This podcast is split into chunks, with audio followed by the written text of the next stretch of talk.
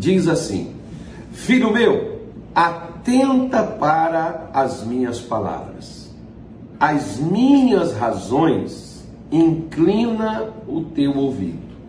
Não se dos teus olhos, guarda-as no meio do teu coração, porque são vida para os que as acham e saúde para o seu corpo. Então vejam só que a primeira coisa que Salomão nos mostra é que se nós, por exemplo, você já imaginou se você, por exemplo, tem filho, você fala as coisas e você ensina para o seu filho como que é a vida, como que seu filho deve proceder, como seu filho deve agir. Mas o seu filho não faz o que você diz. Ele faz aquilo que ele aprendeu na escola, que ele aprendeu na televisão, aquilo que ele aprendeu na rua, né? Mas ele não fala da forma que você ensinou. Da mesma maneira, por exemplo, é Deus. Deus fala comigo, Deus fala com você. Só que é necessário que a primeira coisa que eu faça, que nós façamos, é dar atenção, é dar razão a Deus. Dar razão a Deus não é dizer assim, ele está certo. Dar razão a Deus é caso de posicionamento. É quando nós ficamos do lado dele. É, vamos supor, por exemplo, que está Deus e Satanás em um debate. E Deus está lá dando as diretrizes dele e Satanás também dando a dele. Igual tem aí nos casos políticos, por exemplo, né? Parece esse negócio assim, parece até, parece que eu estou vendo Deus e o diabo debater. Você vai ver debate aí que vai ser parecido mais ou menos com isso aí. Né? Então só falta escrever: isso aqui é Deus, é Deus, isso aqui é o céu, isso aqui é o inferno. Aí você elege para onde você quer ir. Né? O, final é sempre a gente que escolhe. Então está Deus e o diabo debatendo. Deus está dando ali o seu ponto de vista, seu plano de governo, Satanás está ali dando dele, e você e eu que estamos assistindo o debate temos que tomar uma decisão. Em qual propósito, em qual plano eu vou me encaixar? O que que eu vou fazer? De que lado que eu vou me posicionar? Eu vou ficar do lado de Deus ou vou ficar do lado do diabo? Eu estou a favor desse ou estou contra aquele? Porque não existe meio termo nem caso de fé. Eu preciso sair de cima do muro, porque quem já está no, em cima do muro já está comprometido. Eu preciso me posicionar. Muitas vezes na oração, nós fracassamos e nós perdemos por falta de posicionamento. Nos posicionamos inicialmente ou anteriormente diante de Deus. Você pode ver uma coisa, por exemplo. Quando Jesus veio pregar, e ele começou, ele começou a pregar diferente de todos nós pastores como nós pregamos. Ele é o exemplo, mas muitas vezes nós não copiamos o exemplo dele, não. Mas ele começou a pregar dizendo assim: a pregação dele começou dessa forma: arrependei-vos e crede no Evangelho. Primeiro, ele não mandou crer. A primeira coisa que ele mandou foi. O que é arrepender? Arrepender é mudar. Ele está vindo trazer uma revolução, ele está vindo trazer uma transformação. E para que essa coisa acontecesse, ele diz assim: você precisa mudar. Do jeito que você está, você chega onde você se encontra. Quantas vezes nós vemos pessoas ali no fundo do poço, pessoas doentes, pessoas com a vida destruída, pessoas arruinadas, pessoas na prostituição, pessoas no sofrimento, pessoas na dor. E era para essas pessoas que Jesus chegou dizendo assim: ó, você tem que crer, você tem que, se você acreditar, você muda. Não, Jesus disse assim: vocês têm que mudar. Arrepender é mudar. Vocês têm que mudar conceitos, pensamentos, objetivos, alvos. Vocês têm que mudar. Se vocês mudarem, aí vocês deverão crer no que eu vou colocar para vocês. Aí não tem como. a pessoa ser a mesma de outrora. Porque existem pessoas que elas estão dentro das igrejas, elas assistem às lives, mas elas nunca mudaram, elas são as mesmas, elas já têm seu conceito, elas já têm sua, seu, sua, seu objetivo, seu rumo, seu alvo, sua meta. Por mais que a gente fale, não é assim, não é dessa maneira, solta isso, solta aquilo, faça assim, faça assado. Não, pastor, eu, eu, eu não entendo dessa forma, eu não entendo dessa maneira. A questão não é eu entender. A questão é.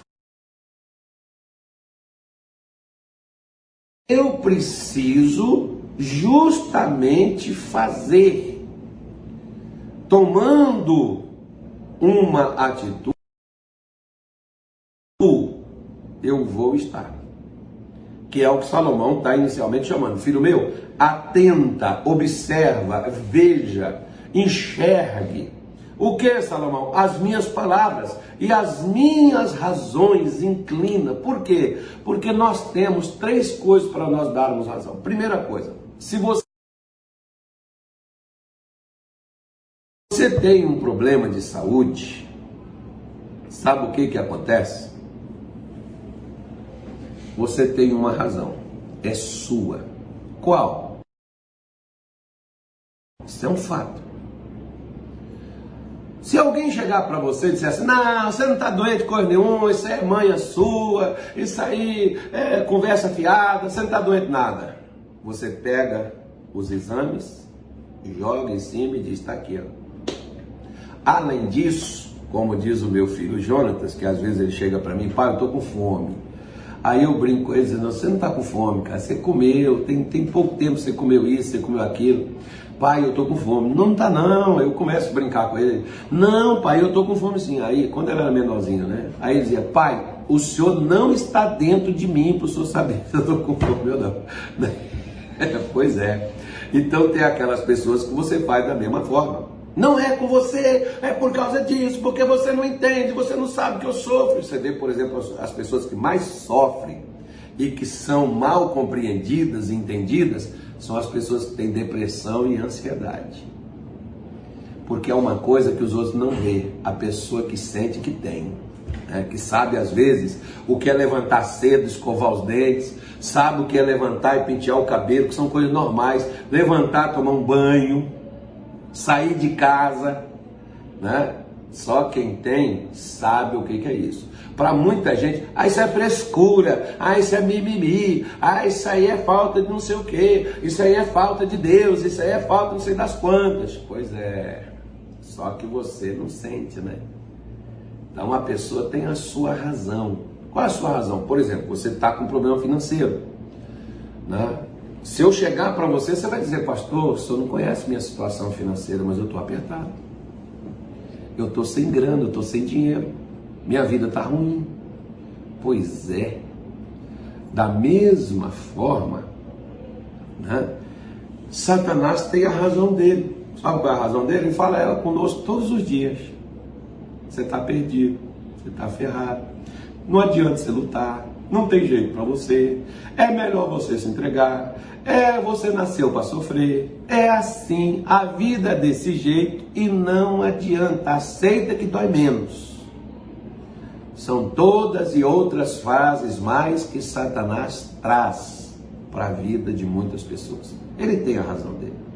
Deus não vai te abençoar, Deus não vai te curar, Deus não vai fazer nada com você, Deus não te ama, Deus não gosta de você, Deus não se importa com sua dor, Deus não se importa com seu sofrimento, seu pai, sua mãe não está nem aí, as pessoas não se importam contigo, porque as pessoas são todas egoístas, elas só pensam em si mesmas, ninguém olha para você, você está sofrendo sozinho, ninguém se importa com sua dor. Pois é, essa é a razão do diabo. Agora tem a razão de Deus. A razão de Deus é: eu quero te perdoar, eu quero te lavar, eu quero te limpar, eu quero te amar, eu quero fazer você vencer, eu quero fazer você crescer. Vem comigo, muda, se arrepende, acredite no que eu estou te falando. Eu tenho uma história nova para a sua vida, eu tenho algo para fazer em você. Eu quero te curar, eu quero te libertar, eu quero transformar você, eu quero acabar com a sua dor. Só que nós fazemos o quê? Qual a razão que nós damos? Às vezes você fica na sua razão. Eu estou mal, pastor, eu sei. Pastor, eu estou doente, eu sei. Mas Deus está dizendo: pelas pisaduras de Jesus eu fui o quê? Sarado. Qual a razão que eu vou dar? O diabo está dizendo: você está ferrado, você está perdido, não tem jeito. Não, eu tenho a razão de Deus. Sou mais do que vencedor em todas as coisas. Qual a razão você dá? A quem você tem dado razão? A si mesmo? Você tem dado razão a Satanás? Ou você tem dado razão a Deus? É a primeira coisa. Não adianta você orar, ou eu, ou qualquer pessoa, e não estar posicionado do lado de Deus. Me faz lembrar de um episódio do tal bezerro de ouro lá no deserto, quando Israel fez o bezerro. Moisés chegou lá, quebrou o bezerro, queimou, tacou fogo nele, virou cinza, deu o povo para beber. E depois, Moisés virou e disse assim: Quem é do Senhor, venha para o meu lado. Só teve uma tribo que foi, que foi a tribo de Levi. Aí, quando eles se posicionaram do lado de Moisés, Moisés disse assim: Agora pegue as vossas espadas, e aqueles que fizeram isto, dá o fim. Pois é, o que que Deus chamou eles para poder fazer? Se posicionar, para depois agir. Não adianta. não tem posicionamento, não existe oração. Primeira coisa é se posicionar do lado de Deus. Segunda coisa, o que, que eu faço? Não deixe a palavra de Deus se apartar dos teus olhos. Por quê? Porque muitas vezes o seu olho está em você, o seu olho está na sua dor, o seu olho está no seu problema, no seu sofrimento. O seu olho está ao seu redor. O seu olho está no seu problema. Coloque os seus olhos na palavra de Deus, nas promessas de Deus. Coloque os seus olhos nas garantias que Deus lhe dá, não no que você sente, não no que você está, para onde você está olhando. Para onde você está olhando muda muita coisa. Sabe por quê? Por uma coisa muito simples. Lembra que Pedro estava andando sobre as águas? Lembra que Pedro estava caminhando, desceu do barco, ondas altas, vento forte? Pois é. Só que o que, que aconteceu? Pedro reparando a força do vento. O que, que Pedro fez? Ele deixou de olhar para Jesus. Hebreus 12, 2 o Espírito Santo diz: olhando para Jesus, o Autor e o Consumador da nossa fé. Para onde você olha, diz muito onde está a sua fé. O salmista, no Salmo 121, ele diz: Eu olho para os montes, de onde virá o meu socorro? O meu socorro vem do Senhor que fez os céus e a terra. Então, para onde que Davi, para onde que o salmista olhava? Ele olhava para Deus. Porque se ele fosse olhar para ele, qual a expectativa ele teria? Se ele fosse olhar ao seu redor, qual a expectativa ele teria? Nenhuma. Olhe para Deus e você vai enxergar a saída. Olhe para Deus e você vai ter esperança. Olhe para Deus e você vai ter outra expectativa. Porque muitas vezes nós deixamos de olhar para o que diz a palavra. Deixar de olhar para o que diz a palavra é deixar de andar conforme a palavra te conduz. É deixar de andar conforme a palavra te leva. Esse é o problema de quem muitas vezes ora, mas esquece o que Deus falou. Não adianta nada você orar e esquecer o que Deus disse para você não vai adiantar nada. Você vai continuar sofrendo da mesma forma. Terceira coisa, o que que ele diz? Ele diz assim no versículo 3: Porque são vida. Não, perdão. Ele, ele, diz: Não as deixa apartar dos teus olhos, que a segunda e terceira ele diz: Guarda-as no meio do teu coração. Para que, que a gente guarda dinheiro, hein? Você guarda a palavra para o diabo não roubar. E o diabo é apto, está é, sempre pronto, é hábil para roubar a palavra do coração das pessoas. Como por exemplo, o que, que eu estou fazendo com você nesta tarde de hoje? A Bíblia diz em Mateus 13: saiu um semeador a semear. O que, que eu estou jogando no seu coração? Sementes. Sementes que podem produzir frutos a 30, a 60 e a 100 por um. Ou sementes que não podem produzir nada. Por quê? Porque a semente não presta? Não, a semente é boa. Mas ela caiu numa terra aonde vieram as aves dos céus e comeram a semente. O diabo, ele é mestre em tirar as palavras que Deus põe nos nossos corações. Por isso Salomão está dizendo: guarda, não deixa essa palavra ser tirada de você. Não deixa essa palavra ser roubada de você. Hoje aqui na Barra, do, Barra, em Barra do Bugos, por exemplo, eu estava observando, pregando e observando, e as pessoas olhando e prestando atenção no que eu estava dizendo. Quase todas as pessoas que estavam aqui hoje contaram testemunhos. Por quê? Elas estavam guardando o que estava sendo falado. Na hora da oração, Deus colocou bênção para todos os lados. Por causa disso. A importância da gente guardar no nosso coração a palavra. Você guarda para poder usar, você guarda para poder se defender, você guarda para poder fazer algo. A última coisa, por que, que eu devo colocar diante dos meus olhos a palavra? Por que, que eu devo guardar no meu coração? Porque ele diz, versículo 22, porque são vida para todo o seu corpo. Então, é vida para aqueles que as acham e saúde. Por que, que Satanás não quer que eu fique do lado de Deus? Por que, que ele não quer que eu olhe para a palavra? Por que, que ele não quer que eu guarde a palavra? Porque ele sabe que a palavra tem vida. Ele sabe que ela é eficaz. Ele sabe que ela penetra, ela vai onde não foi o bisturi, ela vai onde não foi né, o antibiótico, ela vai onde não foi o advogado, onde não foi o juiz. Ela faz aquilo para o qual ela é mandada. Essa é a palavra de Deus. Ela tem o poder de mudar, né? ela tem o poder de transformar, ela tem o poder de trazer alegria, de trazer paz de trazer libertação, de trazer vitórias na vida daquele coração onde ela está dentro dele. Na vida daquele cujos olhos está olhando para ela. Eu gosto, por exemplo, de Atos capítulo 3, quando Pedro chegou na porta do templo, o paralítico estava lá. E Pedro disse assim para ele: Olhe para nós. E a Bíblia diz: Ele olhou esperando receber deles alguma coisa.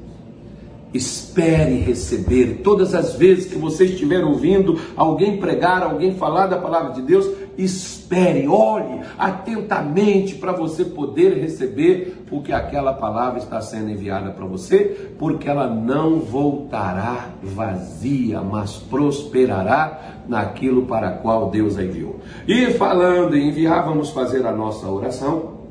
Vamos falar com Deus agora.